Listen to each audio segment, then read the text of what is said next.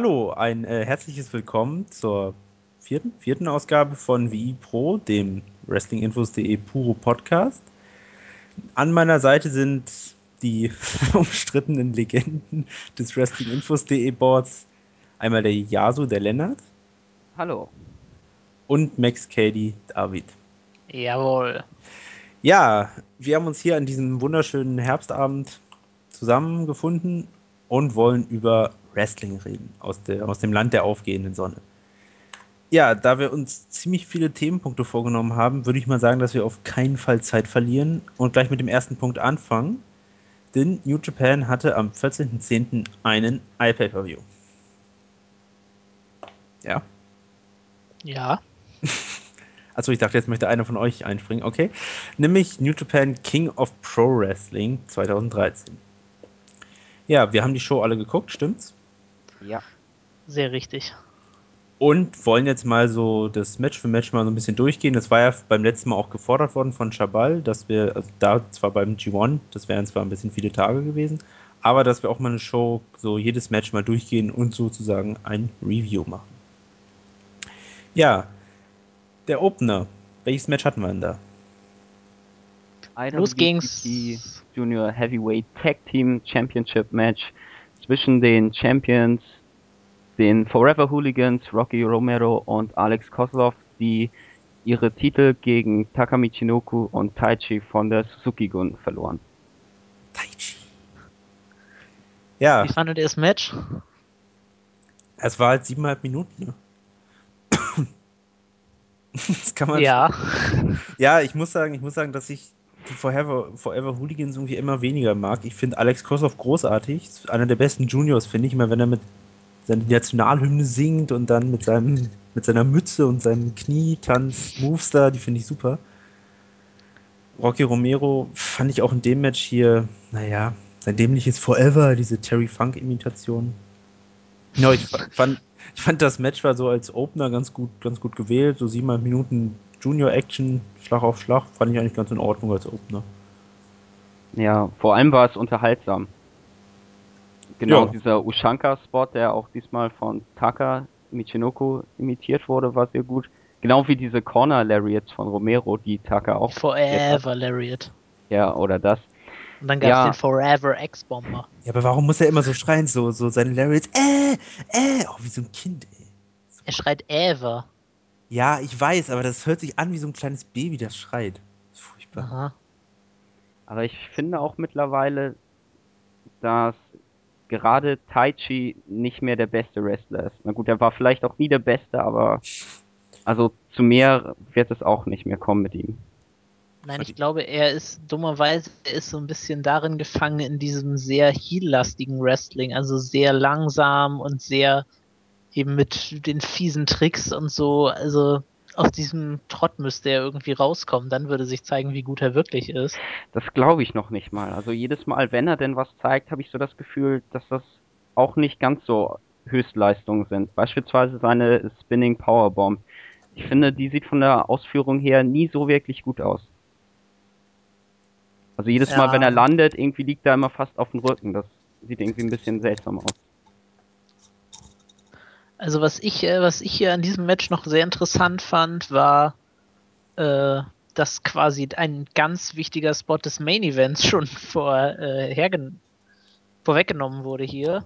Denn hier hat Taka Michinoku ja auch eine Armverletzung vorgetäuscht, die, was uns ja an anderer Stelle nochmal wieder begegnen sollte mit dem Bein. Das fand ich ganz interessant. Das Finish fand ich ganz nett und eigentlich war halt das typische Heel-Finish, Low Blow und dann den Tai Chi-Klatsch und neue Champions. Mhm. Also fand ich, ich habe mir aufgeschrieben, solider Opener ohne echte Highlights. Ja, zumal das jetzt ja auch der erste Titel bei New Japan Pro Wrestling ist, den Taichi halten darf. Das, das finde ich auch mal verdient. Nach der Ja. ganzen Zeit. Und es erspart uns weitere zehnmal Forever Hooligans gegen Timesplitters um die Titel. Mhm. Ich fand's, ich fand's noch, ganz kurz noch zu sagen, ich fand's ganz angenehm, dass das Match nur sieben Minuten war, weil wir auch schon Opener hatten, die 16 Minuten gingen oder so. Die finde ich doch bei Junior Openern, finde ich das immer ganz gut, wenn die so unter 10, maximal 10 Minuten sind. Ja, das ganz angenehm, ganz angenehm zu gucken und hat ganz nett auf die Show eingestimmt. Das passte schon. Die Crowd war auch relativ hot, fand ich. Mhm. Aber Wie- eine Sache nervte mich hier besonders und das ist der Umstand, dass man ja, seitdem man auf Ustream die iPay-Per-Views ausstrahlt, einige Themes muten muss. Ja, Und das nervt Ja. besonders bei den Siegesfeiern. ja, das stimmt. Also auch weil sie alles muten dann. Ja. Das, das, und nicht nur die Musik rausschneiden, sondern ja wirklich komplett ausmachen. Das ist schon ein bisschen blöde. das liegt daran, dass sie die Show live übertragen. Ja, sie können ja trotzdem die Musik einfach nur muten. Die Musik nicht spielen. Das hat, Ja, mich, auch das oder eine andere Musik nehmen, die so ähnlich ist. das hat mich beim Co-Main-Event aufgeregt, aber da kommen wir dann noch zu. Mhm. Ja, wollt ihr noch was sagen zum Opener?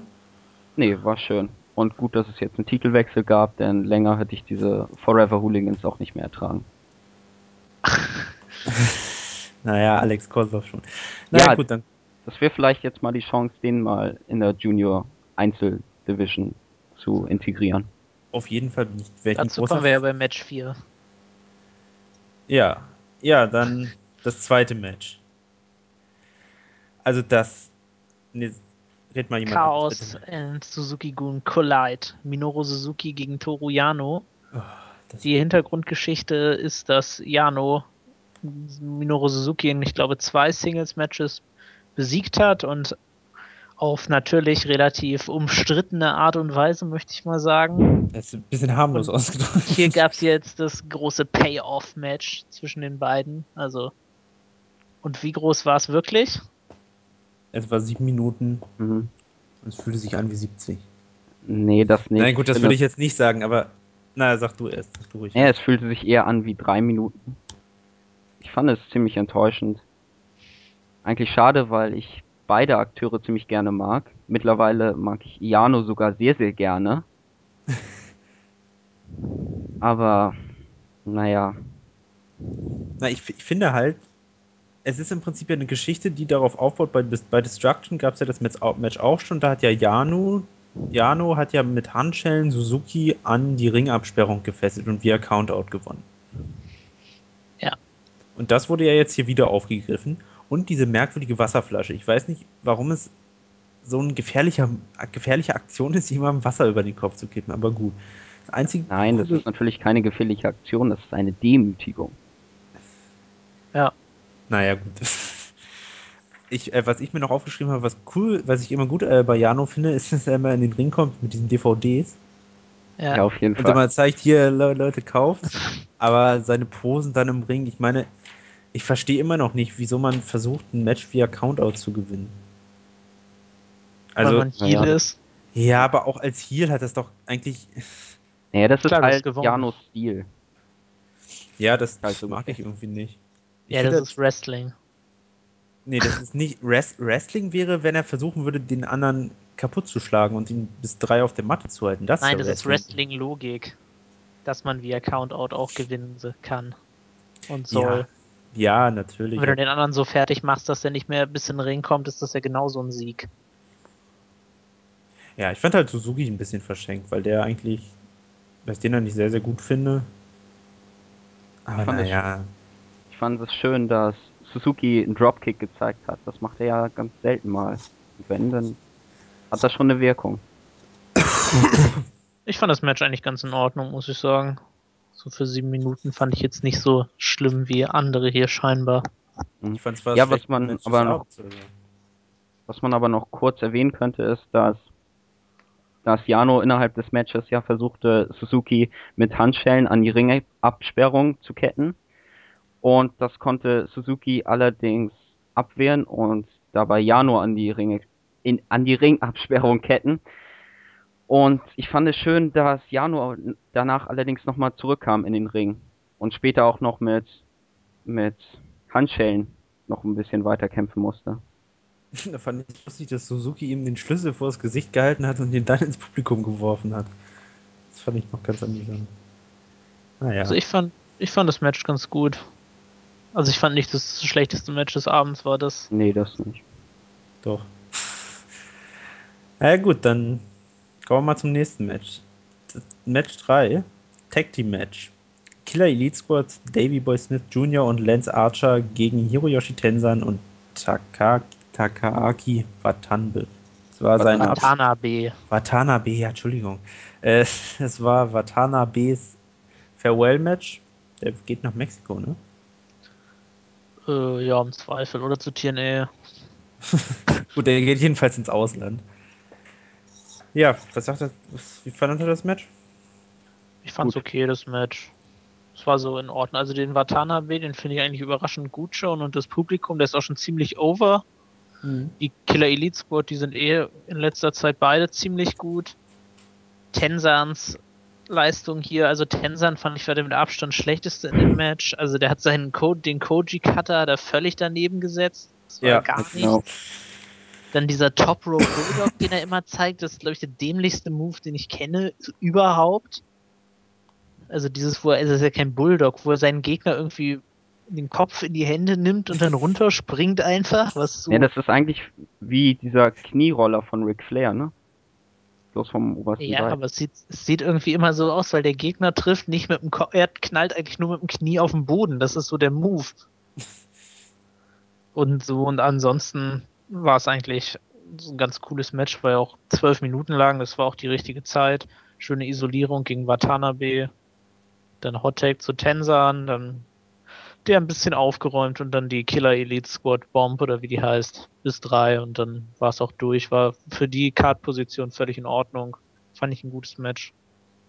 Und Archer sollte öfter den Chokeslam zeigen. Macht er in jedem Match oder nicht? Ja, aber er sollte noch öfter im Match den Chokeslam zeigen, weil es ein großartiger Move ist. Archer ist sowieso großartig. Ja, Archer, das, ist, das hat mich ja, das hat mich ja, also den finde ich ja schon seit längerer Zeit, finde ich den gut da im Tag-Team, das finde ich super, die beiden. Ich auch. Davy Boy Smith. Also das passt so sehr gut Ja. zusammen. Also Davy Boy Smith halt als der technische Wrestler und Lance Archer eben als dieses Monster, der reinkommt und alle platt macht. Also das finde ich schon cool.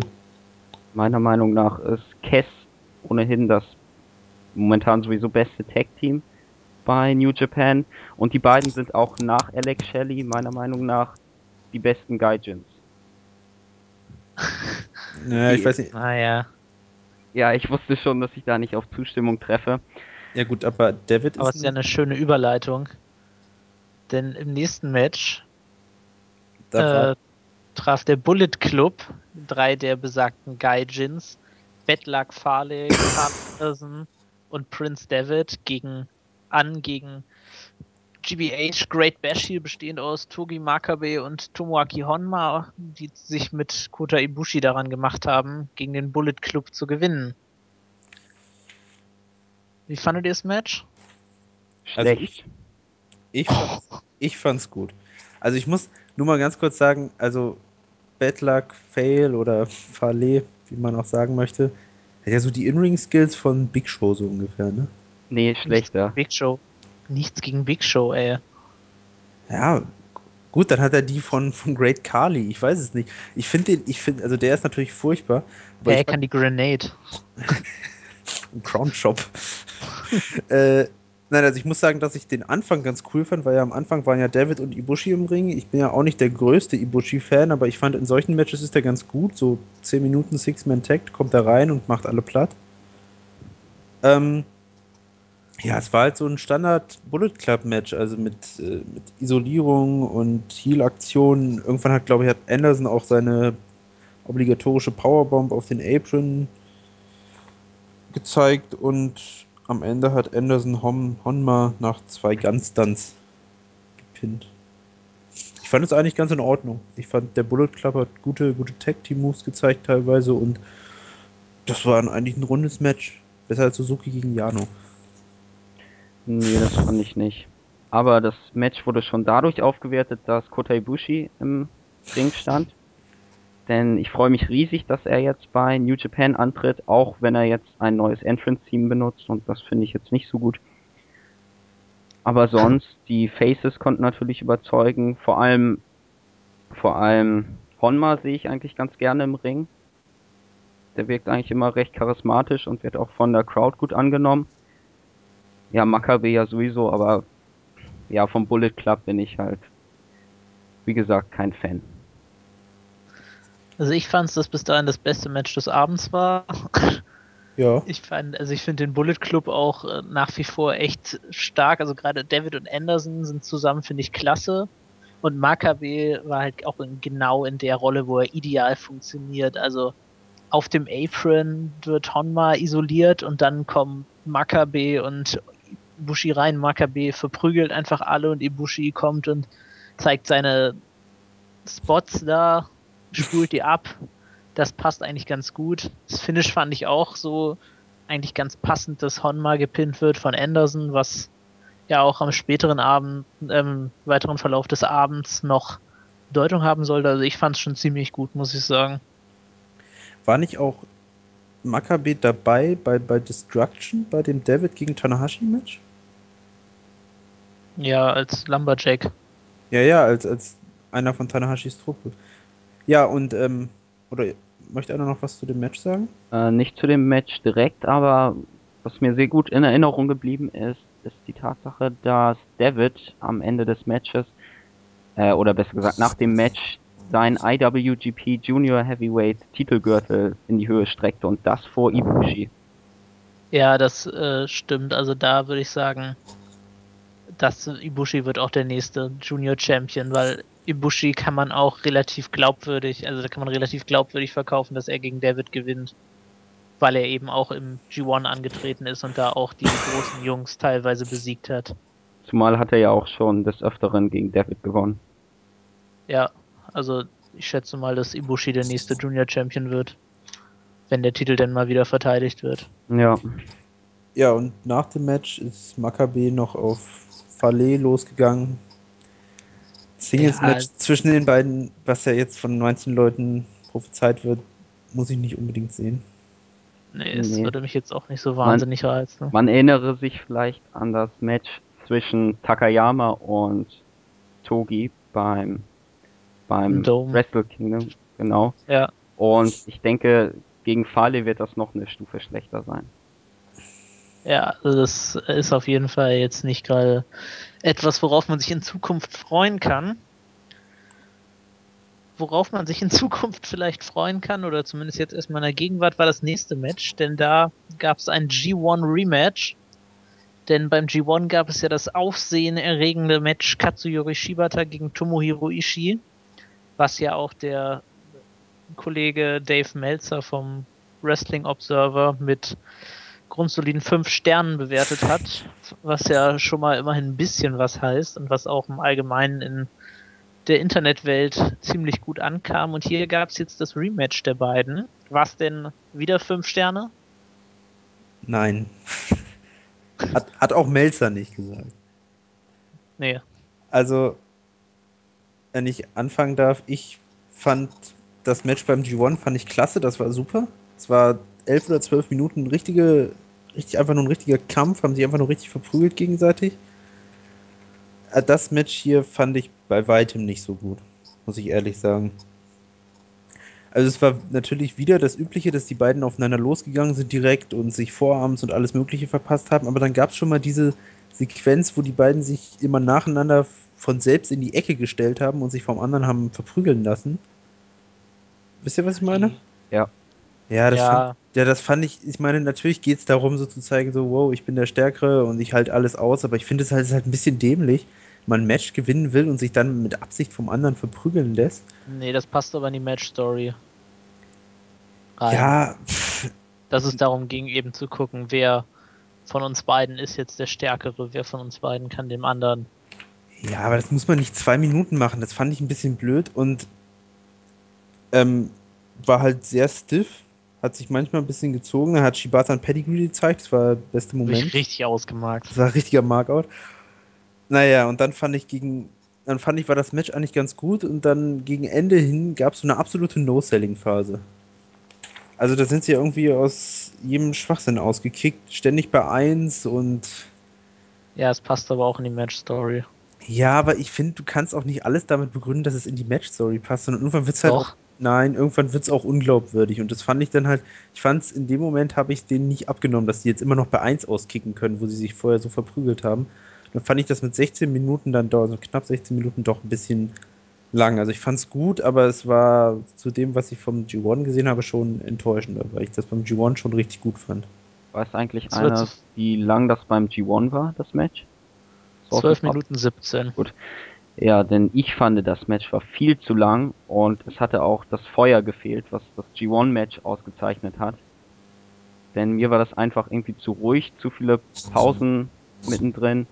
Und für, für New Japan-Verhältnisse mag so ein Match vielleicht besonders sein, aber für mich ist das nicht das einzige Mal gewesen, jetzt beim G1 oder jetzt auch hier bei King of Pro Race, dass ich so ein Match gesehen habe. Auch bei Dragon Gate gibt's sowas zuhauf und deswegen kann mich sowas jetzt nicht mehr so begeistern, wie es vielleicht für manche beim G1 gewesen ist. Von daher bin ich da vielleicht auch ein bisschen abgestumpft. Für mich würde das Match nicht mehr als vier Sterne bekommen. Und vermutlich eher unter vier. Ja. Aber Äh, schön war wirklich, dass beide Kontrahenten alles gegeben haben. Das sah man auch besonders bei Ishii, denn der war total erschöpft nach dem Match, lag eine ganze Weile auf dem Ringboden und konnte auch kaum alleine den Entrance zurückgehen. Also ich fand das Match eigentlich ziemlich gut, muss ich sagen. War halt ordentlich straight in die Fresse Action. Also ich will jetzt auch nicht mal ansatzweise vier Sterne geben. Also ich habe mir jetzt dreieinhalb aufgeschrieben. Das würde so für mich passen, weil ich das irgendwie dann doch auch ein bisschen langweilig. Also natürlich war es halt hotte Action und bla bla bla, Vorarms ins Gesicht, Kicks, dann den göttlichen Pedigree von Shibata so der auch geil. von den, der auch von den Kommentatoren eindeutig als Pedigree identifiziert wurde. Und dann am Ende gab es auch ein paar so Unsauberkeiten, die wahrscheinlich, weil die beiden auch nicht mehr ganz klar sehen konnten, nachdem sie sich so viel ins Gesicht gehauen haben. Dadurch kann man das vielleicht erklären, aber ich fand's, also ich fand's schon gut. Ich fand's auch nicht so gut wie beim G1. Und also ja, so okay. Für da, also ich hätte mir noch ein bisschen mehr erwartet irgendwie. Ein bisschen mehr Zusammenhang. Ja, wir haben übrigens eine Sache völlig übergangen. Nämlich in der Show, ich weiß nicht, ob das da schon war, aber das müssen wir erwähnen, nämlich der Schauspieler Nee, das war nach dem Match. Achso, ja, nach dem Match. Gut, da kam der Schauspieler, ich habe hier den Namen gerade vor mir, Sho Aikawa, hat einen Auftritt im Ring, weil er nämlich im neuen Tiger Mask Film mitspielen muss, wird. Ist eu eure Ja. Meinung zum Tiger Mask Film? Ja, also ich Ziemlich schätze mal, es wird, es wird so eins der Highlights des Kinojahres, denke ich mal. Also Neben Kindsköpfe 2? man wird gucken, vielleicht jetzt Finster World, dann den zweiten Torfilm, der neue Scorsese und danach würde ich aber schon sagen, kommt auf jeden Fall auch der Tiger Mask Film dann. Ich hoffe auch, dass der in Deutschland einen Verleih findet, dass wir den hier auch sehen können und den dann mit äh, WWE-Produktionen wie Chapman vergleichen können. Ja, ich würde sagen, ich würde sagen, das Match gerade war keine 5 Sterne, aber Der Äh, Film auf jeden der Fall. Film auf jeden Fall. Also wenn der Also ich Film nach Deutschland kommt, dann gibt's auf jeden Fall eine Review dazu. Ja, Ja, dann, machen wir, Live-Review-Ausgabe. dann machen wir eine ganze Ausgabe aus dem Kino. Ja. Mhm. Aber ich Okay. frage Aber- mich, aber ich frage mich eigentlich, wie das mit der Story des Films aussieht, denn soweit ich weiß, gab es damals in den 80ern mal eine Anime-Serie, die sich um Tiger Mask drehte und ich weiß nicht, ob dieser Realfilm jetzt darauf beruht oder ob das jetzt eine komplett neue Story ist. Denn so Oder von den anderen- die man in gesehen einer hat, anderen Timeline spielt. oder das. Und mir wurde auch klar nach dem Trailer, es wird ein neuer Black Tiger gebraucht. Genauso wie ein neuer Tiger Mask. Ein frischer Tiger Mask. Black Tiger gab es schon lange nicht mehr. Der letzte war doch, glaube ich, Dingens hier auch, oder? Rocky Sauer. Romero. Nee, Sauer. Sollte ja der neue Ja. sein. Aber dann kam Ja, dann diese Sache mit dem Drogenschmuggel da dazwischen und dann hat man die Idee wieder verworfen. Stimmt. Na gut, Ich möchte aber eine Sache noch sagen. Für Tiger Mask 5 würde ich gerne Kushida haben. Ja, dem würde der eine Maske den nicht schaden. verkörpern. Dem würde auch eine Maske nicht schaden. Naja, das finde ich nun nicht. Aber ich finde, der könnte perfekt diesen Stil gehen und der ist vor allem auch charismatisch und nicht so teilnahmslos wie der aktuelle Tiger Mask. Ja, der hat ja noch ganz andere Schwächen. Aber kommen Aber wir im Gegensatz- erstmal. Aber im Gegensatz zu Liger, finde ich, ist Tiger Mask noch ganz gut dabei, wenn es um die Moves geht. Aber von der Matchpsychologie hier ist Liger um Welten vor Gut, Tiger Mask. Ich wollte es ja nur sagen, komplett schlecht ist Tiger Mask hier nicht. Naja. Aber beim Thema offensichtliche Schwächen können wir mal zum nächsten Match kommen. Da hat sich nämlich äh, Yuji Nagata mit Katsushi Sakuraba verabredet, um ja ein Match zu haben, finde ich schon fast zu viel gesagt. Also, ich weiß ja nicht, wie ihr das fandet, aber ich, äh, also mein Stil war das gar nicht, weil das, Das ja ir- irgendwie total MMA-lastig war und ich fand das total seltsam und ich wüsste auch nicht, wie ich das bewerten soll, weil das einfach so gar nicht meins ist. Ich fand, es wirkte, ja, es wirkte wie so ein, wirklich wie so ein Kickbox- oder MMA-Kampf oder so. Also ein paar ganz, äh, paar ganz gute Submissions. Aber ich finde halt auch Sakuraba, muss ich sagen, ich finde halt Shibata wesentlich besser von Lotta 7. Ich finde halt, ich fand, das war zehn Minuten eigentlich nichts, ist Ja. nichts richtig passiert, muss ich ehrlich sagen. Ja, Shibata ist auch noch mehr Wrestler, als es Sakuraba ist. Ja. Und auch wesentlich jünger noch. Ja. Also das war so gar nicht meins irgendwie. Nee. Zumal ich mir eigentlich fast zu jedem Match Notizen vermerkt habe, aber zu dem Match konnte ich irgendwie gar nichts finden, was mir noch in Erinnerung geblieben ist. Ja, meine, also die einzige, was einzige, was mir richtig aufgefallen ist, ist, dass Sakuraba mal barfuß auftritt. ja das das ist sind dir einfach mal jetzt jemand- aufgefallen. Ja, das ist mir nochmal aufgefallen und dass ihm einfach mal jemand auf die Füße treten sollte. ja, was ja der Necro-Butcher, der Necro-Butcher hat doch damals auch, äh, Der ist auch immer barfuß rum oder läuft auch immer barfuß rum. Wieso tritt da nicht einfach mal jemand drauf? Das verstehe ich einfach nicht. kann, kann die Zehen bearbeiten. Ja, aber das kennt man doch, wenn einem jemand auf den Fuß tritt, dann guckt man doch erstmal runter oder dann ist man doch erstmal kurz abgelenkt und dann verpasst ihm noch eine. So Ja, hätte man das nein. Match auch abkürzen können. Aber da scheint noch keiner drauf gekommen zu sein. Vielleicht ist das auch einfach zu unsicher, dass du da nicht jemandem die Zehen brichst oder so. so, Ja, aber da wir da alle nicht so viel zu sagen können, können wir jetzt ja mal in die Main Card, äh, also in die Top 3 Matches gucken, den Triple Main Event sozusagen, denn im nächsten Kampf stand der unheimlich wichtige Never Openweight Title auf dem Spiel, genauso wie Naitos äh, IWGP Heavyweight Title Match im Tokyo Dome stand. Das stand beides auf dem Spiel, denn Tetsuya Naito musste gegen seinen ehemaligen Tag Team Partner Yujiro Takahashi ran. Ja, Wie fandet das Match? großartig. Ich fand äh, allein schon den Beginn herrlich, dass Yujiro gleich Naito attackiert mit diesem Low Dropkick, der auch gleich toll gesellt wurde von Naito. Und dann war Yujiro ja erstmal dabei, noch mit Stühlen das Knie von Naito zu bearbeiten. Da ging der Referee mal dazwischen, das fand ich auch mal ganz erfrischend. Und dann kam es aber schon zu den Schwächen, die Naito aufwies, und zwar hatte das Beinselling so ein bisschen vernachlässigt. Und das ist vielleicht auch Naitos, Naitos Stil ein bisschen zu schulden. Denn Naito agiert ja sehr schnell und auch mit einigen High-Flying-Aktionen und da ist es natürlich nicht gegeben, dass er darauf verzichten könnte. Und deswegen hält er sich nicht ganz so konsequent mit dem Knieselling. Und das ist ja gerade etwas, was du auch bemängeln müsstest, David, oder? Ja, also ich habe da, also ich fand das Match an sich auch gut, aber ich finde eben, dass diese ähm, Kniebearbeitung, die es jetzt ja im Prinzip gibt, seit Naito wieder da ist aus seiner Verletzungspause, die nehmen immer so ein bisschen, entweder nehmen sie völlig den Matchfluss raus, weil Naito eben dann seine ganze Offensive basiert ja auf diesen Moves, wo er die Beine für braucht. Mhm. Also er hat ja, glaube ich, nicht einen Move, wo, den er quasi ohne Beine durchführen kann. Also Ja. einen Signature Move. Und deswegen entweder zählt er es nicht oder äh, es ist halt ein langweiliges Match und hier hat er sich eben dafür entschieden, das nicht zu zählen. Ah, aber manchmal ist es dann halt schon ganz merkwürdig, wenn er sich vorher immer so ans Bein fest und so, so ein schmerzverzerrtes Gesicht macht und so tut, als wenn ihm wirklich das Knie wehtun würde und danach macht, zeigt er einen Dropkick, wo er genau auf den Knien landet. Und dann strahlt er in die Kamera. Ist halt Fiel mir hier extrem auf. Ja, Also- ich fand es auch nicht so. ich fand das Match aber sehr gut, vor allem wegen Yujiro, weil hier ist mir wirklich aufgefallen, dass Yujiro eigentlich der größere Star ist. Weil der hat, wenn es um Matchpsychologie geht, eigentlich viel mehr drauf als Naito.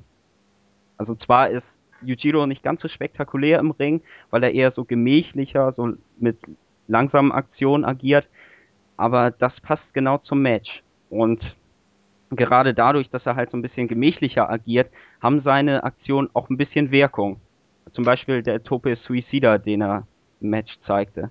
Also wenn jemand beispielsweise bei, bei Pro Wrestling Guerilla oder so so eine Aktion zeigt, dann ist das ja nichts Besonderes, aber hier hat das wirklich Wirkung. Hat ihn auch gut getroffen, muss man auch Ja. sagen. Allerdings direkt danach ist mir aufgefallen, da hat er Naito äh, so, ja, auf diese Balustrade geworfen. Das sah unglaublich hart aus, oder? Oh, und er ist Ja, aber ne? volle Möhre, also sprichwörtlich auf die Fresse da drauf Ja. geflogen. Das sah echt richtig übel aus. Nee, ansonsten ist mir noch aufgefallen, dass Yujiro immer mehr die Kurt Angle Gedächtnisoffensive bekommt. Also, aber das hatte er doch schon immer mit dem Angle Slam und ja, ich finde, es wird immer krasser. Also Overhead Belly to Belly Suplex, German Suplex Serie, Deadlift German Suplex. was hat Und er also, ich finde das, also in diesem Match fand ich das ganz extrem. Was ich dann auch nicht so doll fand, war das Finish irgendwie. Also, das dann hat Naito hat dann irgendwann den Weg zurück ins Match gefunden, nachdem Yujiro doch ziemlich lang dominiert hatte alles. Und hat dann seine Stardust Press gezeigt und direkt danach den, Die ging aber ziemlich daneben. ja, das war mehr so gegen die Oberschenkel. Und dann hat er den Koji-Klatsch angesetzt. Nee, den Puma Blanca. Pluma Blanca, aber es ist ein Koji-Klatsch. Und äh, Ja. Yujiro hat aufgegeben, aber das fand ich irgendwie, weiß ich nicht, so, das war halt, dass er nicht so richtig das bearbeitet hatte, den Nacken, sondern das kam mir so ein bisschen out of nowhere, dass Yujiro dann plötzlich aufgegeben hat. Das Äh, hat mir nicht so Ja, gut nee, also, gefallen. Nee. also das, das finde ich nicht, weil die beiden haben ja eine Fehde. So Yujiro hat ja Naitos Bein noch völlig kaputt gemacht, als es sowieso schon. Hat ja Naito im Prinzip die Verletzung. Als sowieso schon kaputt war, aber er hat ihn ja storyline-technisch in die Verletzungspause geschickt, weil er sein Bein so kaputt gemacht hat. Und ähm, die beiden waren, kann, man kann auch noch sagen, dass die beiden waren mal Tag-Team-Partner und Naito ist jetzt der große Star und, und Yujiro nicht. Und dann finde ich schon sinnvoll, dass Naito sagt, okay, ich will ihn jetzt nicht einfach nur pinnen, ich will ihn dazu bringen, dass er aufgibt, dass er austappt. Also das finde ich ist dann schon so vom... Ja, aber das, hab, das meinte ich ja auch gar nicht. Sondern ich fand, dass das äh, etwas blöde gemacht war, dass Yujiro dann einfach so aufgegeben hat, ohne dass Naito da vorher auf den Nacken gegangen ist, um diese Ähm, Submission vorzubereiten. Ja, aber hat ja möchte ich jetzt mal was sagen. Es gab ja schon zuvor einen Pluma Blanca im Match. Und den fand ich schon unglaublich spannend. Und da hatte ich schon fast das Gefühl, dass Yujiro austappen würde, aber er hat sich ja noch befreien können. Und später hat Naito den gleichen Move halt nochmal angewendet. Und, daher ja, äh, gut, da fand- war Ja, und- einmal ein Move vorher. ja, aber Yujiro hatte halt keine Kraft mehr, weil er gerade den harten Finisher von, von Naito abbekommen hat. auf ja, aber dann müsste er, wenn er, wenn er keine Kraft mehr, wenn er keine Kraft mehr hat, dann müsste er eigentlich K.O. gehen. Das hätte ich auch okay gefunden. Ja, Dass aber er hat, er, hat, er hat sich halt gesagt, okay, er hat jetzt mir gerade die harte Stardust Press verpasst. Jetzt hat er mich hier, Knie. Das ist jetzt so SmackDown vs. Raw. und jetzt Ich hatte bin ich jetzt auf die Oberschenkel gesprungen, deswegen tut mein Nacken weh. und jetzt ähm, jetzt gebe ich lieber auf, damit er mich nicht umbringt oder so. Also Hm. Ja, also ich fand, es war gut. Es ist natürlich schon, kann man sagen, dass man das noch hätte bearbeiten können. ja. So, aber ich finde, das war das Finish fand ich in Ordnung. Ich fand wäre also das Match so an sich hat sich fand ich manchmal ein bisschen gezogen. Was ich ganz nett fand, war, dass es dass öfter sie ihre Aktionen gegenseitig ausgekontert haben. Hm. Das ist mir aufgefallen, weil es ist eben halt, ist halt zwar Standard, wenn sich so, wenn zwei ehemalige Tag-Team-Partner aufeinandertreffen, aber das fand ich ganz nett. ja. Also ich fand, es war das drittbeste Match des Abends. Ah, ich würde vielleicht sogar sagen, dass das mein Zweitlieblingsmatch des Abends war. Obwohl, aber ich wollte noch mal kurz darauf zu sprechen, was du meintest, David. Äh, ja, ich kann das schon verstehen. Man hätte natürlich Yujiro ein bisschen stärker darstellen können, aber aber Zeit war natürlich auch nicht mehr so viel vorhanden und Naito ist jetzt nun mal der G1-Sieger und deswegen kann man den auch ruhig ein bisschen stärker darstellen. So dass er Kann auch per. Submission gewinnt. Allerdings hätte ich noch mit stärkeren Publikumsreaktionen für Yujiro, äh, für Naito gerechnet. Ja, das fand ich auch ein bisschen komisch.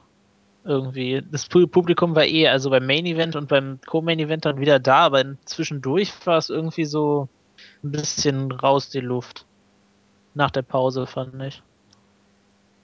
Ja, ich möchte auf jeden Fall in Zukunft auch mehr von Naito sehen. Ich fand jetzt nur in diesem Match, dass er meiner Meinung nach das Schlechtere war, auch wenn ich, als ich in Japan war, da bei der Road to Destruction Tour echt begeistert von Naito war und echt dachte, das ist einer der besten Wrestler überhaupt, aber in diesem Match war ich halt klar auf Yujiros Seite und ich würde mich auch freuen, wenn Yujiro auch ein bisschen mehr reist in Zukunft.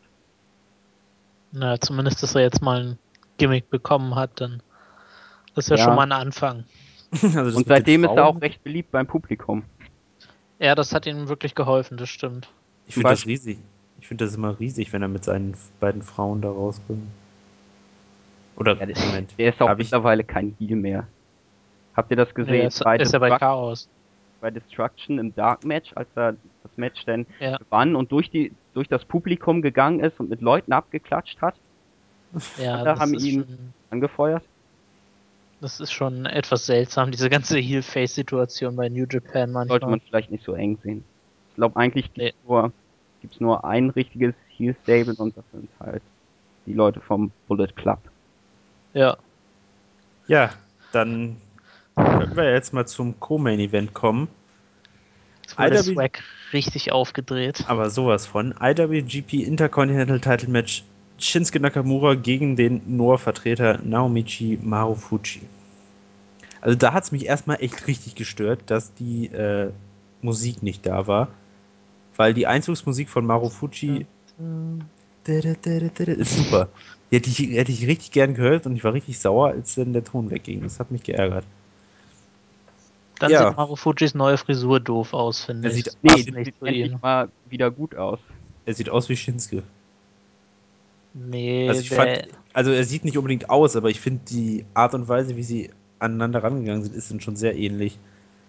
Ja, aber das war auch in diesem Match so. Also das fand ich gerade am Anfang auch cool, dass äh, Nakamura, der macht ja, um seinen Gegner zu verwirren, wenn wir es mal so interpretieren wollen, am Anfang immer so ein bisschen Blödsinn.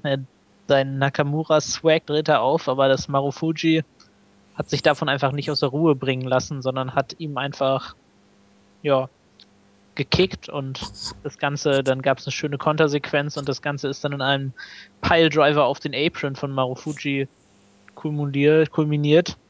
Mhm. Also das fand ich eigentlich schon ganz gut gemacht so. Und ja. dann, aber dann gab es irgendwie so eine Phase, fand ich, die so ein bisschen hin und her plätscherte. Also dann gab es so ein bisschen Nackenbearbeitung von Marufuji, dann gab es diese üblichen Kniestöße von Nakamura gegen die Rippen und so.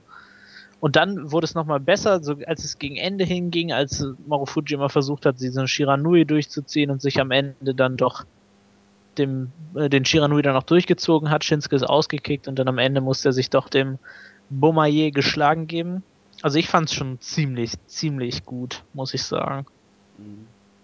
Das war auch wieder richtig gut. Anders, anders hat man das ja eigentlich auch nicht von Shinsuke erwartet, will ich mal so sagen.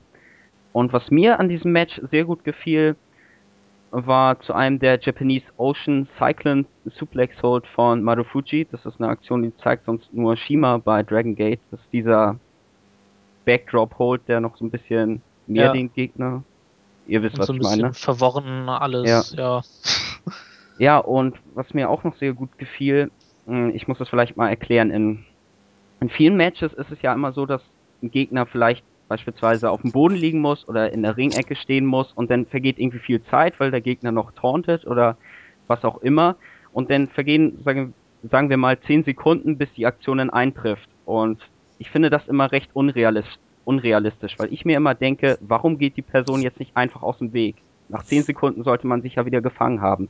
Und hier gab es in diesem Match zwei solche Momente, wo, wo Marufuji glaubte, Nakamura Nakamura sicher zu haben, aber Nakamura ist in beiden Situationen ausgewichen. Das fand ich wieder sehr gut.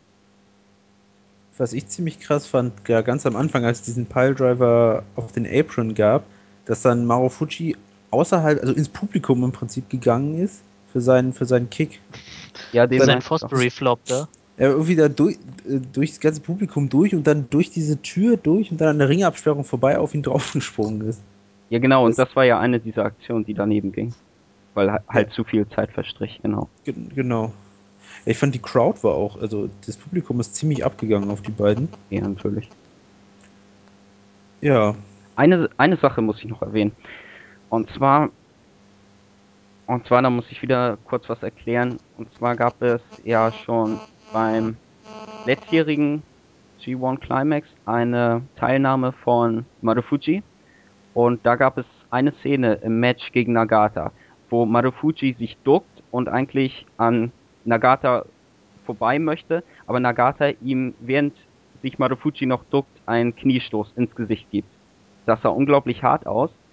Und hier in diesem Match wäre es fast wieder so gekommen, dass sich Marufuji schon ducken wollte und an Nakamura vorbei wollte und es da wieder diesen Kniestoß gab, aber diesmal hat die Marufuji abgewehrt. Ja. Ja, das Stimmt. sind jetzt alles sehr ganz spezielle Sachen, die mir an dem Match gefallen haben, aber ich wollte es nur mal erwähnen.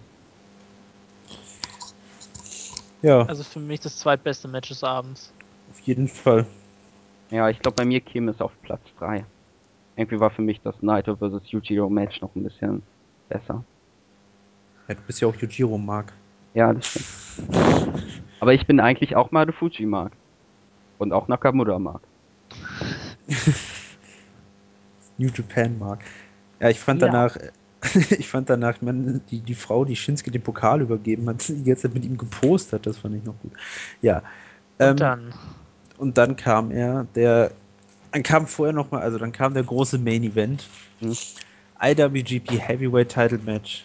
Katsushika Okada gegen Hiroshi Tanahashi. Eine Sache kurz vorweg, wenn es um Promo-Videos geht, um die Matches Ja. zu halten, gibt es, glaube ich, kaum eine bessere Wrestling-Company als New Japan Pro Wrestling.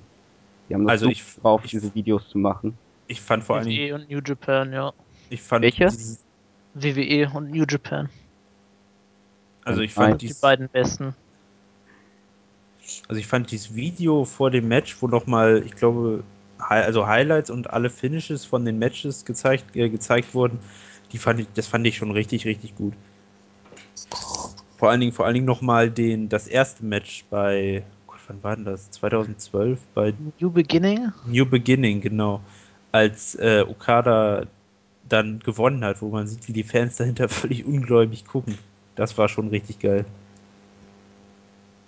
Ja. Ja, Und dann, ganz Ja, das- interessant war es jetzt ja, dass, dass es so stand, dass Okada zweimal gewonnen hat, Tanashi zweimal gewonnen hat und es ein Draw gab. Also das war quasi jetzt das Entscheidungsmatch. Genau, da hat Tanashi gesagt, wir müssen rausfinden, wer der Bessere ist. Ja, man kann nur ganz kurz gesagt, die Matches, die Matches davor haben von Herrn Melzer 5 Sterne, 4 3 Viertel, 4 3 Viertel und 4,5 bekommen und dieses Match jetzt bei King of Pro Wrestling hat auch wieder 5 Sterne bekommen. und er, hatte, er hat gesagt, dass äh, die Matchreihe Tanahashi gegen Okada wäre besser als Steamboat gegen Flair. Was schon was heißt, sagen wir mal. Ne? Ja. Und war es besser als Steamboat gegen Flair? Ich habe nie ein Steamboat vs. Flair Match gesehen, deswegen ja. Ich glaube, ich habe, wenn überhaupt, mal nur eins gesehen, aber das weiß ich nicht mehr. Ich glaube keins. Ich meine, man könnte ja mal den Vergleich ziehen zu der Matchreihe. Ich meine, sie müssen jetzt, vielleicht sind sie noch ein bisschen jung dafür, aber sie müssen noch nicht den, Vergleich, also nicht den Vergleich mit Matchreihen wie jetzt Kobashi gegen Misawa oder so in den 90ern. Oh, Also- also- ich vorsichtig.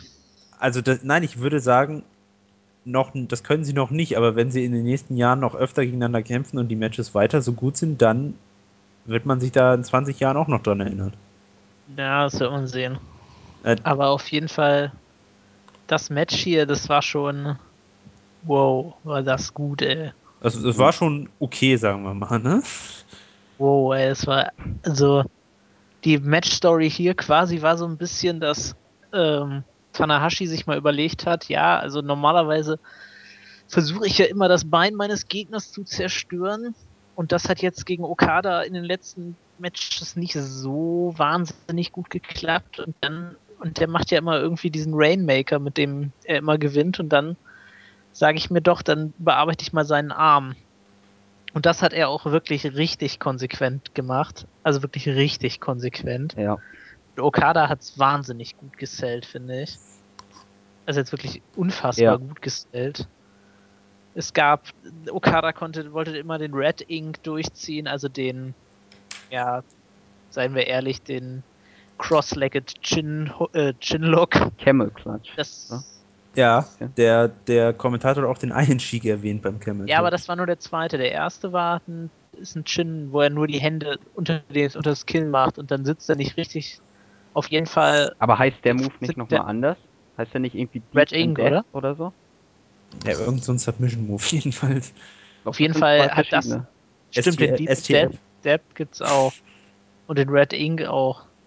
Auf jeden Fall haben die, hat er die beide versucht und es konnte es nicht so durchziehen, wie er wollte, weil seine Hand oder sein Arm tut so sehr weh. Dann hat er den Dingens gezeigt, den Rainmaker, den er dann aber auch, der konnte er nicht covern und Tanahashi konnte auskicken. Ich weiß gar nicht, hat das vorher schon mal jemand geschafft?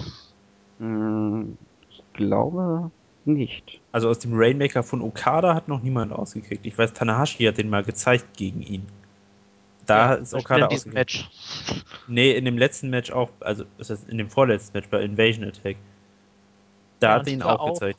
Das- und Okada kickt aus, weil eben nur er den Rainmaker richtig kann und also da fehlt jetzt noch eine ganze Menge. Tanahashi hat wie gesagt eine Beinverletzung gefaked, was ich ein bisschen, das war das einzige, was ich ein bisschen seltsam fand.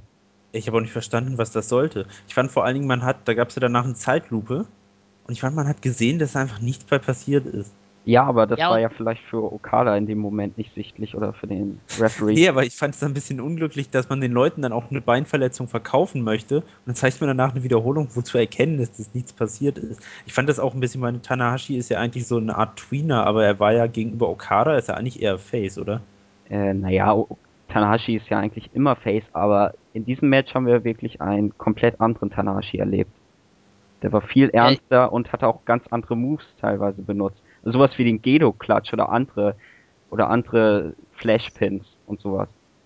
Also das hätte ich gar also nicht das, erwartet. Das, das fand ich, hat man auch gemerkt, dass Tanahashi eben sehr fokussiert war und eben wusste, wenn ich es heute nicht schaffe, dann äh, war es das erstmal. Und dann bin ich auch so auf so ein bisschen relativ schlechten Weg gerade, wenn ich das jetzt schon wieder verliere gegen Okada. Äh, ganz kurz, war nicht die Stipulation auch, dass er gesagt hat, wenn er Okada nicht schlägt, dann tritt er nie wieder um den Titel an? Ja, irgendwie Stimmt. sowas. Irgendwas Ja, gab's da. Ich meine, es ist Wrestling, wir wissen, was das bedeutet. Bedeutet, in drei Monaten ist er wieder Champion. Aber- Und irgendwas mit seinem, mit seinem CMLL-Titel. Aber das habe ich nicht verstanden. Aber auf jeden Den Fall hat er auch gar nicht mitgehabt. Ja, aber er hat auf jeden Fall gesagt, entweder, also es kann ja sein, dass es nur während Okada jetzt Champion ist oder so, aber es hieß, wenn er verliert, dann tritt er nie wieder an um den Titel. Ich ja, fand je- wenn, wenn das so Ja, sein sollte, hat er sich ein gutes letztes Match ausgesucht. Ja. Auf jeden Fall, also das war wirklich unfassbar gut. Also ich würde jetzt nicht ganz fünf Sterne geben, aber übrigens hat er seinen CMLL-Titel nicht dabei gehabt, weil er den überhaupt nicht mehr hält. wollte ich gerade sagen, er hat ihn doch verloren, ne? Und ähm, also fünf Sterne würde ich nicht ganz geben, eben weil ich das mit der Beinverletzung irgendwie ein bisschen blöd fand. Das hat irgendwie nicht so richtig geklappt, äh, nicht so richtig gepasst, fand ich. Aber, Aber ich habe das, ansonsten- auch- ich hab das auch eher so verstanden, dass, dass Tanahashi das wirklich nur faken wollte. Und Ja, ja. danach ist er ja schnell wieder aufgestanden und hat ja, glaube ich, irgendwie irgend so einen Flashpin gezeigt gegen, gegen Okada. Ja, aber das, das Ja, war aber auch das fand ich komisch irgendwie. Es war so ein bisschen unnötig irgendwie. Ja, aber das nicht. passte halt dazu, dass Tanahashi um jeden Preis gewinnen wollte. Ich fand, ja, das schon, war man, aber man auch schon am Anfang, denn normalerweise hat man ja immer diese ganzen, diese ganzen Lock-ups am Anfang und dann zum Beispiel auch immer diesen Headlock irgendwie, wo man so quasi so ein bisschen auf dem Gegner liegt. Und Tanahashi hat da wirklich nicht losgelassen. Okada versucht die ganze Ja. Zeit sein Bein irgendwie an Tanahashis Kopf zu kommen und sonst ist das ja immer eine Kleinigkeit in irgendwelchen Wrestling-Matches, aber da hat Tanahashi wirklich konsequent Okada auf dem Boden gehalten und das wirkte auch mal so ein bisschen realistisch. Ja, das war so ein bisschen wie in den Joe Punk Matches damals, dass äh, CM Punk ja auch probiert hat, Samoa Joe immer mit Headlocks unten zu halten, um das Match ein bisschen in die Länge zu ziehen. Und es wirkte so, als hätte Tanahashi dann irgendwann verstanden, das klappt so nicht, wenn ich das mache. Mhm. Und jetzt drehe ich hier mal richtig auf. Und dann hat er ja auch wirklich lange immer auf den Arm eingeschlagen und sich auch vom Referee nicht zurück äh, Allein zurückhalten lassen. Allein schon diese tatsächlich. Phase, wo er die ganze Zeit hier Uppercuts gegen den, gegen den Arm zeigte. Ja, Bestimmt eine halbe war Minute. sch- Das war schon ziemlich krass. mein Tan Und, und überhaupt. Oder möchtest du mal kurz was sagen? nee, red ruhig weiter, ich mach gleich. Ja, ich finde auch, also Tanahashi ist ja sowieso mein Lieblingswrestler bei New Japan Pro Wrestling, aber ich bin auch momentan von Okada irgendwie so überzeugt, auch dass er sich in der ganzen Zeit auch weiterentwickelt hat. Zum Beispiel dieser Sling, dieser Slingshot Senten Atomico, den er jetzt immer zeigt, den finde ich richtig klasse. Mhm. Oder auch, dass er nach seinem schnellen Dropkick einfach mal so einen Kick-Up zeigte. Da dachte ja, ich, so, Dropkick jetzt alleine ist. Ja, das haben sich auch die Fans in der Halle gedacht, auf jeden Fall. Ja. Weil also so eine Athletik hätte ich jetzt von Okada gar nicht erwartet. Also, das war eine eindrucksvolle Performance von beiden auf jeden Fall und oder dieses Stoßduell in der Mitte des Matches. Ich meine, die beiden sind ja schon von Anfang an völlig ausgerastet. Ja. Ich meine, es ging ja nicht so, sonst haben die Matches ja eigentlich immer so angefangen von den beiden, dass sie sich halt mit einer mit einem Test of Strength.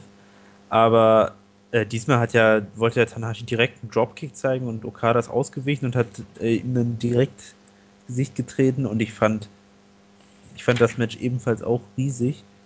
Was ich äh, noch krass fand, ähm, dass ja Tanahashi hat ja einen High-Five-Flow im Ring gezeigt und dann wollte er noch einen zweiten zeigen und hat ihn dann, ist ihn dann nach draußen gesprungen. Ja. Das fand ich noch ziemlich krass, weil ich das, das hat man gerade auch gar nicht erwartet. Ja. Und ja, dann hat äh, Tanahashi hat auch noch mal wieder den Rainmaker gezeigt bis mhm. zwei und dann hat er noch einen Highfly Flow hinterher gezeigt und den zweiten hat Okada dann gerade so noch geblockt und ich meine, die beiden waren ja am Ende des Matches ging ja 35 Minuten, was ich fand, was ich, was man, was ich finde zwar, dass man dem das nicht anmerkte, aber es war, die beiden waren halt völlig fertig irgendwie dann kurz vor Schluss. Und die Finish-Sequenz fand ich noch großartig, wie. Das war großartig. Wie Tanahashi Tana ständig den Rainmaker ausgewichen ist. Ja, und dann äh, sie sich gegenseitig in Piledriver nehmen und dann den anderen so rumdrehen, dass sie ihm direkt in der Piledriver-Position landet und dann konnte Okada letztendlich Tanahashi den Rainmaker bis drei verpassen und hat seinen Titel verteidigt in einem fantastischen Match.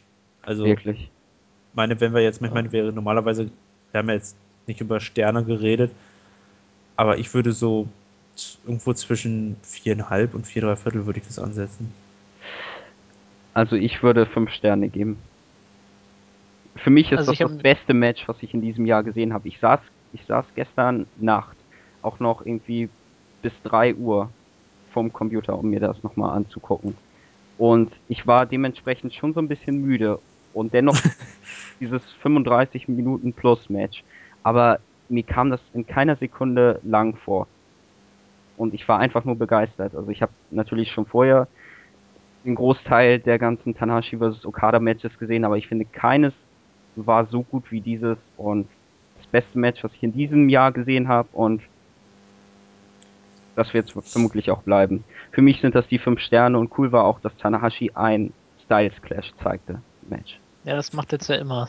Ein Styles, der auch wieder als Styles Clash identifiziert wurde. Aber, aber Tanahashi trat ja auch mal gegen AJ Styles an. Ja, AJ Styles steht dann ja erst morgen im Mittelpunkt. Also es war auf jeden Fall unglaublich gut und allein dafür hat sich das Ansehen der Show schon gelohnt, würde ich sagen. Kommen wir mal zum Fazit der Show. Also ich würde sagen, also auf jeden Fall eine Empfehlung, aber ich würde nicht die ganze Show empfehlen. Also die letzten drei Matches sollte man auf jeden Fall mal einen Blick drauf werfen und auch äh, Shibata gegen Ishii, gerade wenn man das erste Match nicht kennt, kann man sich eigentlich ganz gut angucken. Aber ansonsten war es doch schon Füllmaterial. Also so gerade die ersten drei Matches ist jetzt wirklich kompletter Standard gewesen eigentlich. Also der Daumen wird bei mir, würde bei mir schon nach oben gehen, aber eben, es gab schon stärkere iPay-Per-Views von New Japan, auch in diesem Jahr schon.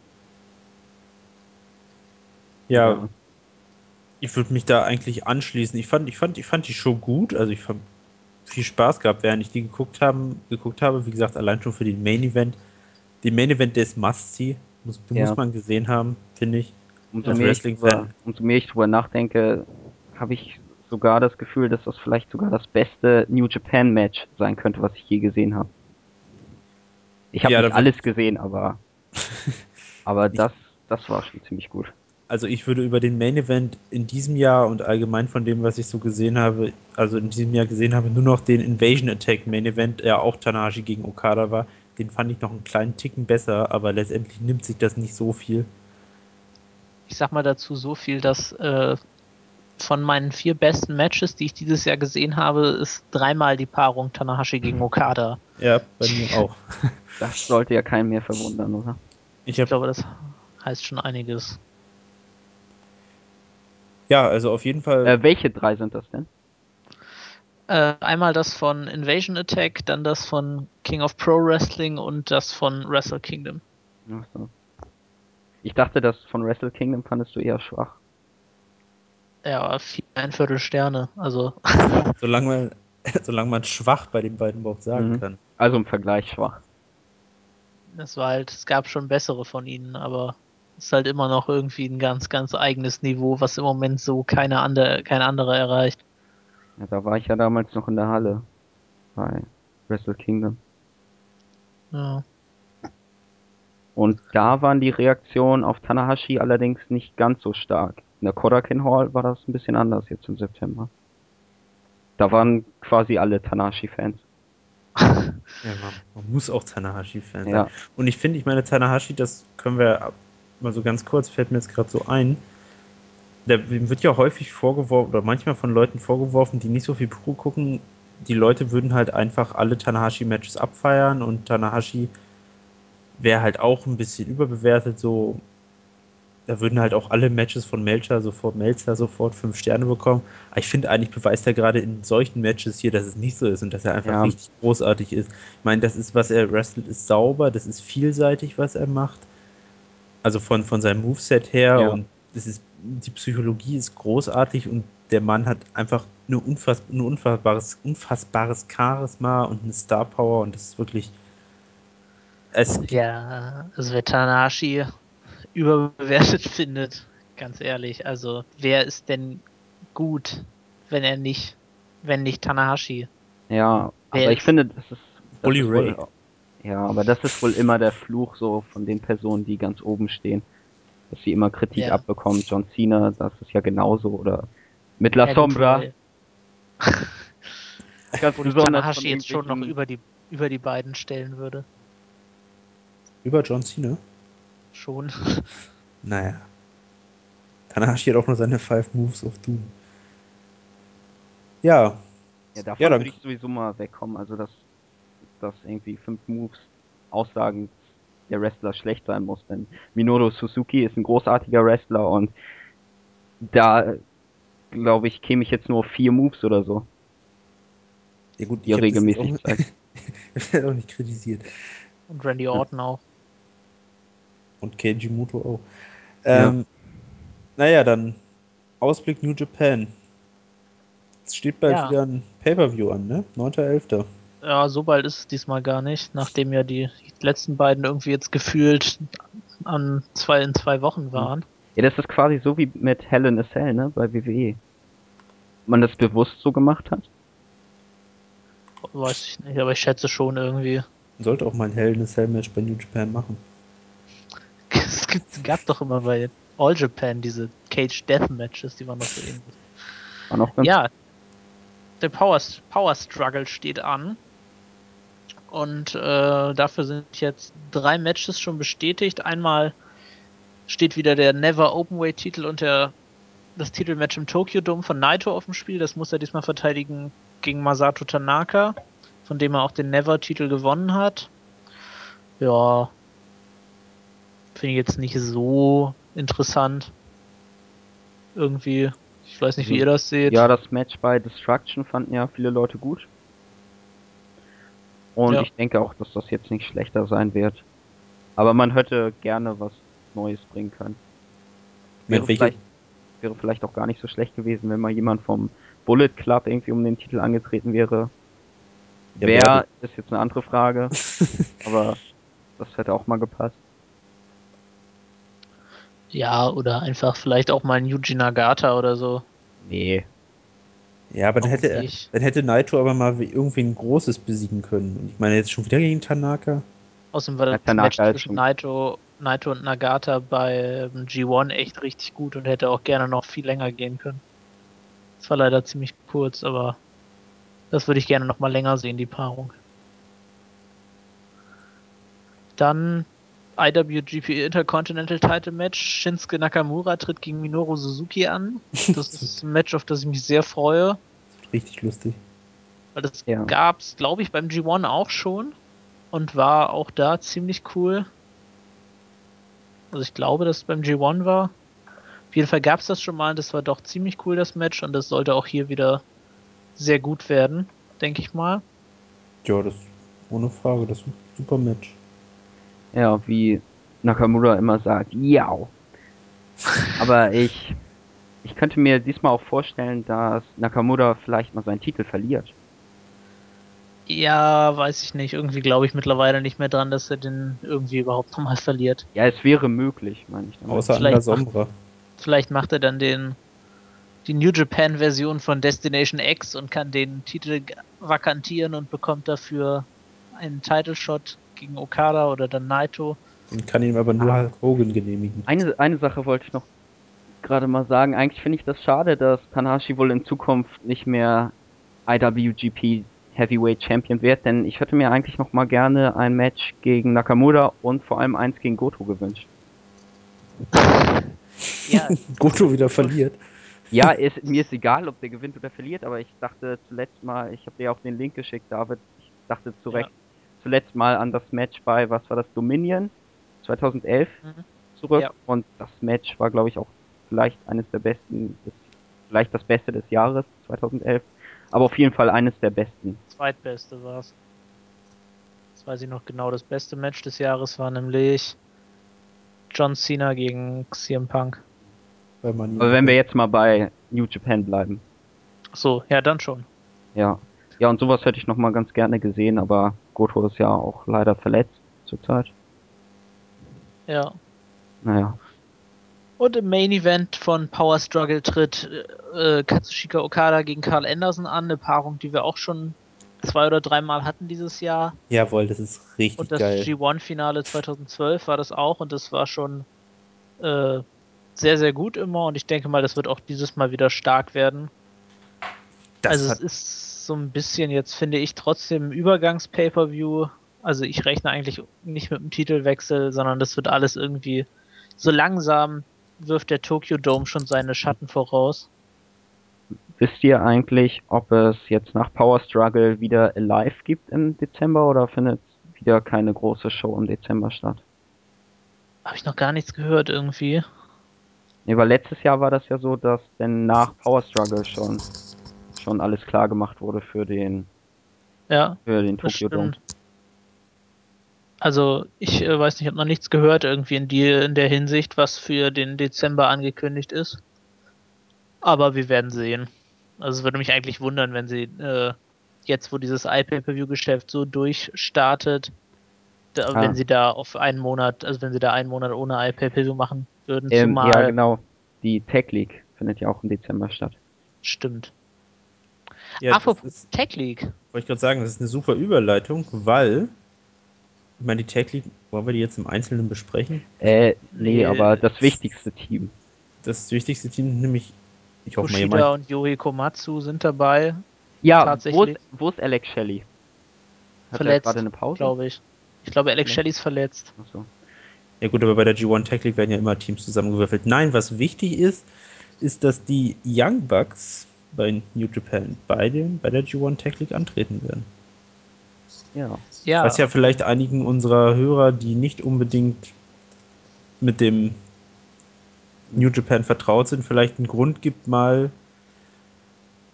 ja, ein bisschen was äh, zu, also die G1 Tech League zu gucken, wo jetzt auch ja die Bucks ich da glaube, die sind. Young das Bucks ist keine kennen sowieso G1 fast Tech alle. League. Die Junior. Ist äh, Junior Junior Tech Tech League, ja. nee, noch nicht mal League, sondern nur Tournament. Tech Tournament. Also das Tech Tournament jedenfalls. Ja, also die Young Bucks treten leider an gegen Trent Beretta und Brian Kendrick und die letzten Leistungen von Brian Kendrick bei New Japan waren irgendwie so ziemlich indiskutabel. Äh, Im Dingens-Turnier, Super Juniors Turnier. Deswegen hoffe ich auch mal ganz stark, dass die Young Bucks hier gewinnen werden.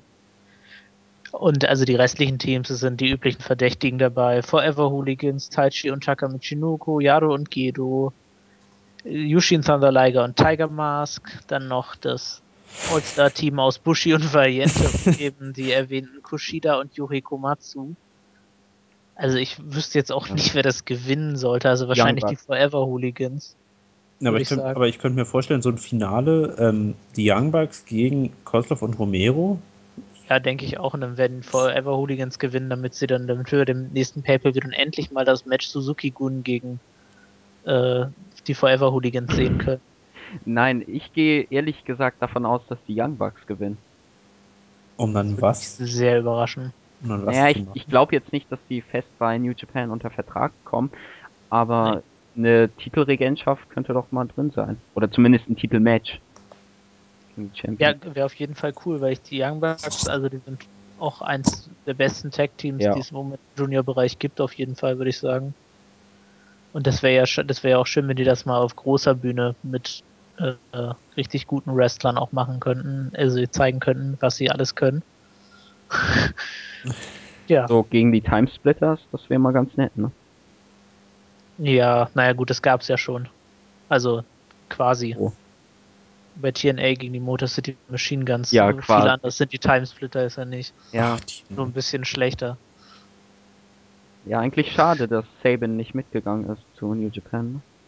Ist ja eh, naja, aber dafür war er ja TNA World Champion. Ja, das war. ist auch größer, muss man sagen. Sabin. Ja. Dann vielleicht noch ganz kurz, ähm, darf Eagle hier noch eine Lobeshymne darauf singen? Kota Ibushi. Das was ganz kurz erwähnen, nochmal. Ja, Kota Ibushi ist natürlich zum einen der beste Wrestler, den es gibt. Jemals oh. gab, überhaupt geben wird. Besser als Bret äh, Ja, ich, ich finde schon.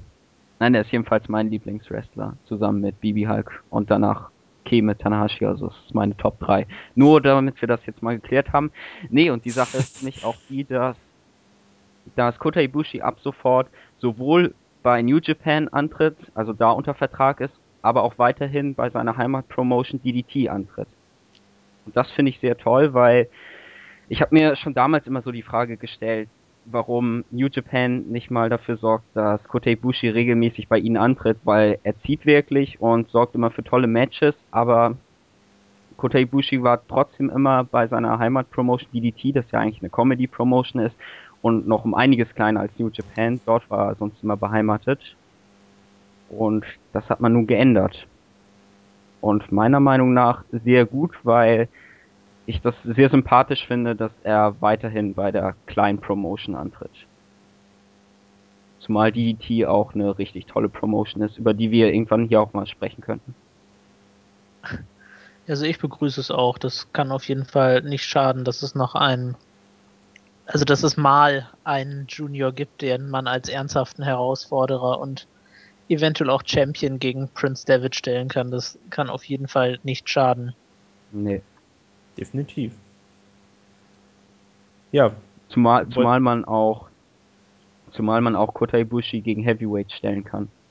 Hat man jetzt ja, ja. in G1 gesehen. Also das Match gegen Nakamura war einsame Klasse. War auch besser als das gegen Marufuji, finde ich. Äh, ja, das fand ich auch. Ja. Das hat auf jeden Fall eine be bessere Match-Story gehabt. Und die Sache ist nämlich auch die, ähm, ich weiß jetzt nicht, wie das so bei David ist, aber wenn man Kota Ibushi mal von richtig nah live sieht, dann fällt einem auf, wie verdammt muskulös, muskulös dieser Typ eigentlich ist. Der wirkt eigentlich immer, ja, so ein bisschen schlanker, aber live hat er irgendwie noch eine ganz andere Ausstrahlung. Also er wirkt auf jeden Fall so, als könnte er jede Person problemlos zu, zur Last Ride Powerbomb hochheben und ihn dann auf die Matte knallen lassen. Ja, kann ich mir gut vorstellen. Ja, Möchte einer noch was zu New Japan sagen? Oder wollen wir weitergehen? Ich weiß nicht. Gibt es denn noch irgendwas? Was, Haben wir, was hast du denn noch im Angebot? Ah, gut. Nichts. Muss ich jetzt zugeben. Also ich habe mir jetzt nichts weiter notiert. Ähm, willst, willst, du nicht über deinen Lieblingswrestler noch reden? Ja, aber der ist ja nicht bei New Japan. Nee, aber jetzt als nächstes. Ja, ich dachte, ich dachte, wir könnten es mal ansprechen. Ach, was, ach, ja was wir ganz vergessen haben bei King of ProRes traten äh, in der Pause, nee, nee, vor der, ja, war das noch in der Pause? Das war vor Nagata gegen Saka Sakuraba. Ja, auf jeden auch? Fall tauchten dort zwei angeblich, wir können, ich kann das nicht beurteilen, angeblich legendäre, legendäre hier, äh, nee, Ja. anders gesagt, zwei, zwei Personen, zwei MMA-Fighter traten heraus, die angeblich aus einer legendären MMA-Familie mit dem Namen Gracie abstammen. Aus Brasilien. Ja. Und die hatten anscheinend ein Match im Tokyo Dome gefordert und nach dem Nagata gegen Sakuraba Match haben sie das auch bekommen. Und zwar gegen Sakuraba und Nagata im Tokyo Dome. Es war vor allen Dingen lustig, wie äh, Ich habe das Sakuraba und, übersprungen, deswegen. ich nicht, aber Sakuraba, weil Sakuraba und äh, Nagata danach so cool miteinander mal gepostet haben, so mit, nur mit dem kleinen Finger sich grüßt haben und das fand ich, fand ich eigentlich ganz cool. Ich weiß nicht, was ich von dem Match halten soll. Ich finde irgendwie, Wenig.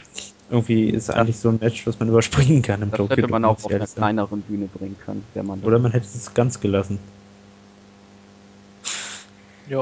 Hätte ich jetzt auch in Ordnung gefunden. Ich glaube Ja. wir sind auch alle nicht so die größten MMA-Fans, deswegen stehen wir da, glaube ich, auch ein bisschen kritisch zu. Nicht so richtig, ne. ja, Ich weiß auch gar nicht, ob die nun im Business bekannt sind oder nicht, aber ich habe jedenfalls mal gehört, dass Sakuraba auch irgendwie den Namen Gracie Killer hat, weil diese Familie hat wohl anscheinend ein paar mehr MMA-Fighter herausgebracht und davon hat Sakuraba so einige besiegt. Doch, sowas habe ich irgendwann mal gehört. Gracie Hunter ist sein Spitzname. Sowas habe ich schon mal gehört, dass er die irgendwie alle ähm, mit einem Move irgendwie zum Austappen gebracht hat. Aber da kann ja Den vielleicht mal einer von doch. den. Ja, ja, Sakuraba. Dass er irgendwie, da kann ja vielleicht mal einer der MMA-Dudes auf dem Wrestling-Infosport irgendwie mal was zu sagen. Weil, also ich weiß es nicht, aber irgendwie sowas habe ich schon mal gehört, dass er irgendwie mit dem Leglock oder so, dass er die da alle besiegt haben soll. Als der, das kam irgendwann mal, als äh, er da wieder aufgetaucht ist bei New Japan. Das interessiert mich, das soll mal einer sagen. Ich weiß nicht genau, wer da so im MMA-Bereich so aktiv ist, aber auf jeden Fall an alle, die da irgendwie Ahnung von haben, die sollen mal das sagen. Das würde mich mal interessieren. Randy Van Daniels, oder? Ist der nicht? Schreibt Ja. der nicht diesen News-Blog? Der müsste UFC? Ahnung haben. Ja, der soll das mal sagen. Und Buvistik. Naja.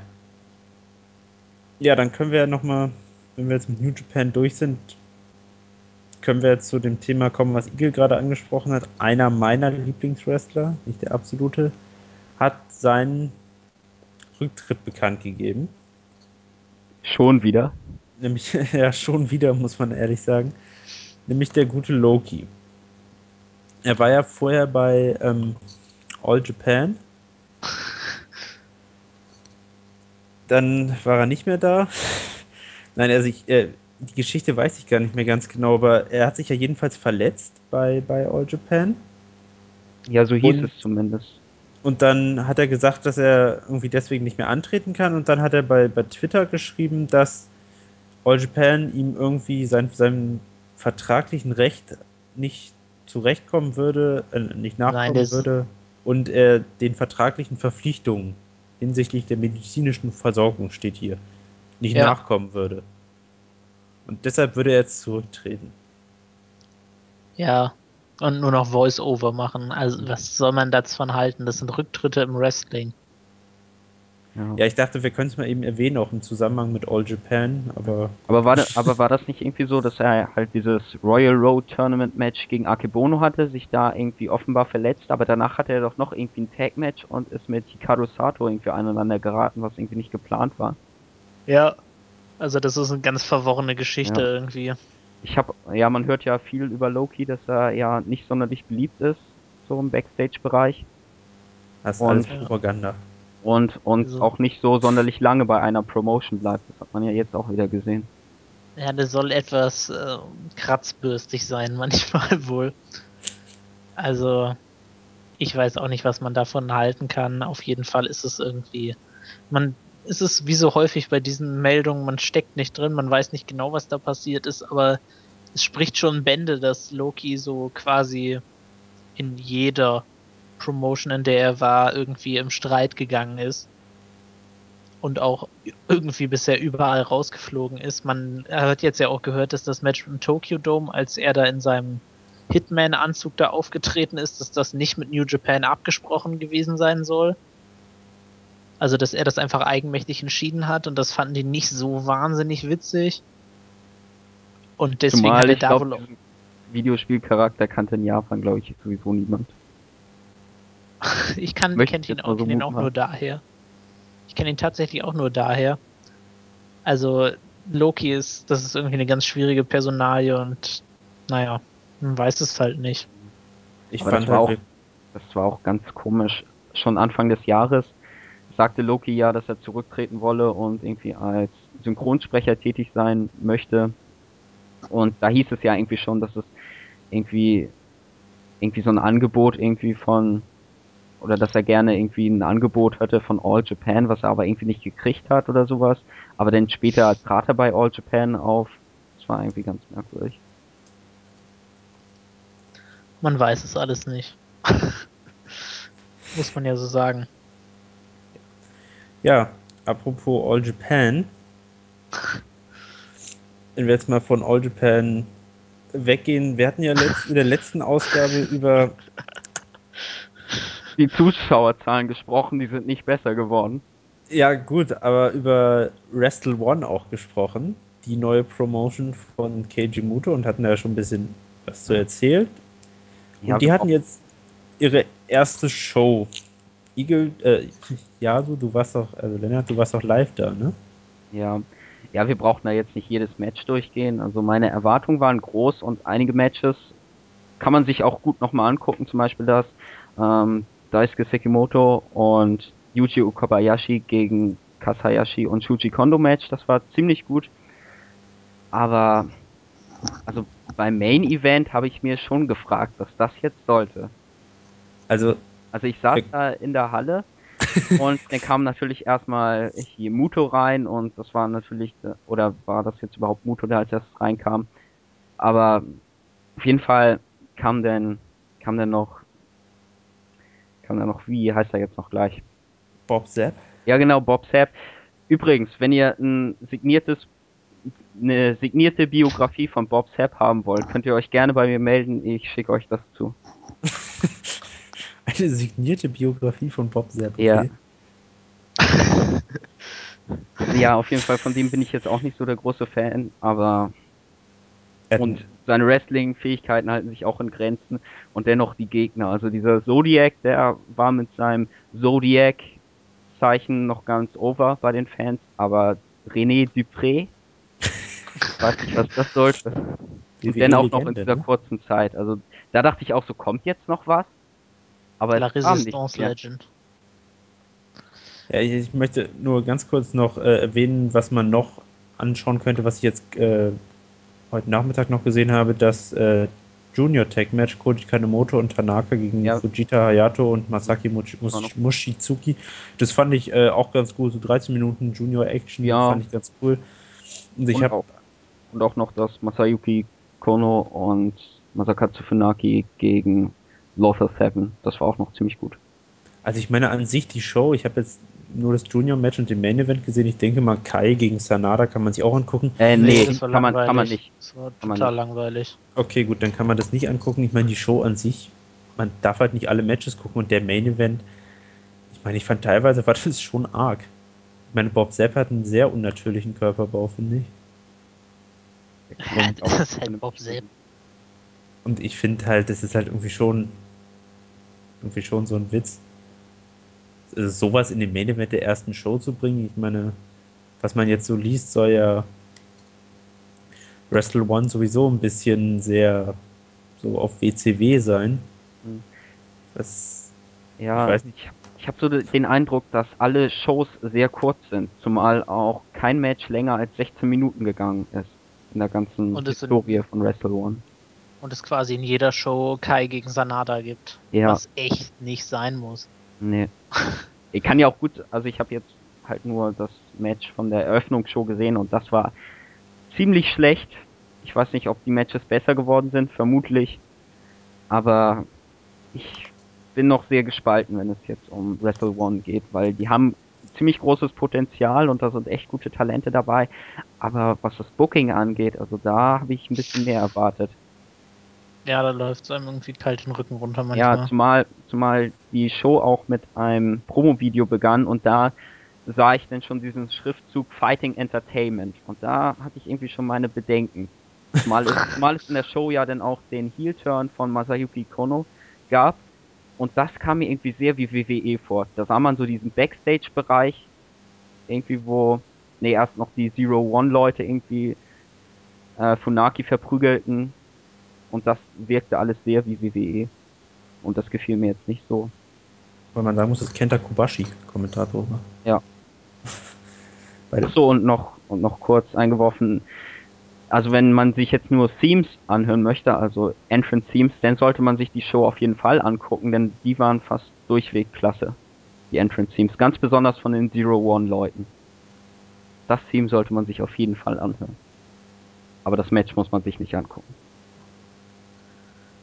Ja, was kann man, man könnte noch sagen, dass Keiji Muto und der gute Jeff Jarrett sich äh, in Japan getroffen haben. Jarrett ist, glaube ich, auch angetreten bei Wrestle One. Ja.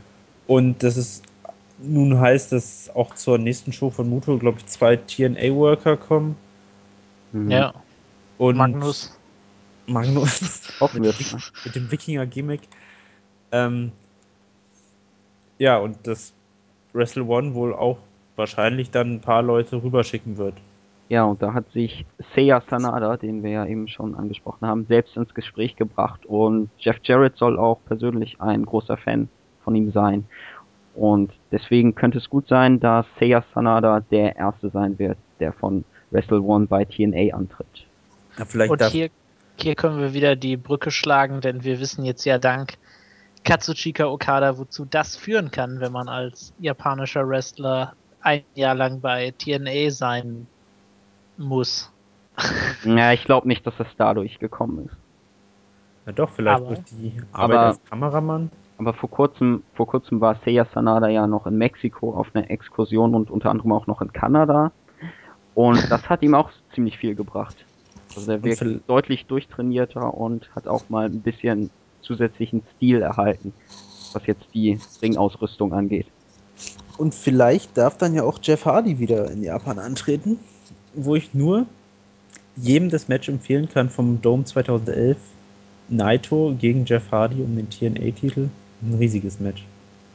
Also wenn man sehen möchte, warum Jeff Hardy kein guter Wrestler ist, der soll sich das Match angucken. Ja, Ja, ich glaube mittlerweile ist es ein bisschen besser geworden mit ihm. fand es damals schon krass, als er einen Leapfrog abgefuckt hat. Mhm. Ja, das war ja auch nur ein 7-Minuten-Match oder so. Naja. Ja, habt ihr noch, meine, wir haben ja gesagt, immer zum Schluss, sagen wir vielleicht noch mal das ein oder andere Match, was man sich noch mal anschauen kann. Heute gab es Kenta gegen Daisuke Sekimoto bei Noah, das kann man sich gut angucken, bestimmt. Ja, das habe ich auch gesehen, das reizt mich auch. Und ähm, wir haben ja jetzt noch nicht über den Pay-Per-View davor von New Japan, Destruction. Was ich finde, was man sich da ganz gut angucken kann, ist das Lumberjack Deathmatch zwischen Tanahashi und David. Ja, das war cool. Das ist auch, es ist sehr leicht zu gucken und ist äh, wirklich eine ganz, ganz gute Geschichte. Und äh, Okada gegen Kojima kann man sich auch gern noch angucken. Ja, Gut. und man muss den Main Event von King of Pro Wrestling sehen. Mehr braucht man eigentlich jeden sowieso Fall. nicht gucken. Also wer den, wer den nicht gesehen hat, der Guckt euch lieber den an, anstatt, guckt euch lieber den fünfmal an, anstatt Bound for Glory. Mhm. Aber ich könnte, aber ich könnte mir auch gut vorstellen, dass vielen das vielleicht gar nicht gefällt. Naja, ist also ich Art. weiß nicht. Also ich finde den, gerade den Heavy, den New Japan Heavyweight Stil, den finde ich, der ist eigentlich schon sehr zugänglich. Hm, meine, ich früher- weiß nicht so recht. Na, ich fand früher, weil, also. Also so, wenn man wirklich Wrestling-Fan ist und nicht Entertainment-Fan, dann auf jeden Fall. Aber wenn man jetzt so von der WWE kommt und andere Sachen gewohnt ist, dann sagt einem das vielleicht ganz nicht ganz so zu, vor allem bei der Matchlänge. Ja, aber ich sag mal, wenn man TNA guckt, da muss man völlig schmerzfrei sein, da muss man das doch auch gut finden. Guckt's euch mal an und schreibt uns dann mal, ob man dafür mehr Schmerzresistenz braucht als für TNA. Ja, auf jeden Fall. wie immer über Kommentare, äh, Anmerkungen, Fragen und Kritik freuen. Entweder im, auf der äh, Seite, also auf der Wrestling Infos Seite, im Wrestling Infos auf YouTube oder auch äh, an Podcast-Wrestling Infos äh, Podcast wie heißt die E-Mail-Adresse? auf jeden Fall an die Podcast-E-Mail-Adresse, die auch immer verlinkt wird auf dem oder, oder Artikel. An, oder an nicht der Jens at wrestling-infos.de, der würde das bestimmt weiterleiten. Ja, oder ihr schickt es uns einfach selbst. Also ich glaube, ihr findet da schon eine Möglichkeit, euch mitzuteilen. Ja, und ansonsten? Ja, auf, auf, auf jeden Fall. Eine Sache wollte ich noch ganz kurz sagen. Ja. Moment. ja, ihr könnt uns auch gerne mal ähm, was vorschlagen, was wir meine. Wir haben jetzt hier mal ein Review gemacht. So ein ganzes, was wir vielleicht ein Match, was ihr, was ihr super fandet oder irgendeine Show. Ich meine, es muss jetzt nicht nur, muss jetzt nicht nur Japan sein. Kann gerne Dragon. schon besser. Kann, ja, es kann jetzt auch gerne irgendeine, irgendeine Chikara-Show sein oder sowas. Da gibt es ja im Moment ganz viele aktuelle. Ja, das wäre jetzt ein schlechtes Beispiel, aber ähm, ja, halt, was ihr gut fandet, dann schauen wir mal, ob wir das. Es kann äh, ja auch gerne eine Lucha Libre Show sein. Nein, das nicht. Also kann alles auch gerne eine sein, aber. Ja, ihr, ihr, dürft alles reinschreiben. Also, was nicht genommen wird, ist WWE, TNA, IWA Mid und äh, Lucha. Ja. Wie gesagt, schreibt Feedback. Guckt Puro. Mhm. Und habt eine schöne Zeit. Die wird man sicherlich ja. beim Main Event von King of Pro Progress haben. Mal ernsthaft, der war so gut. Ja. auf jeden Fall. Und dann ansonsten würde ich sagen, auf Wiederhören. Ja. Bis zum nächsten Mal. Ja. Und schaut euch das Match an.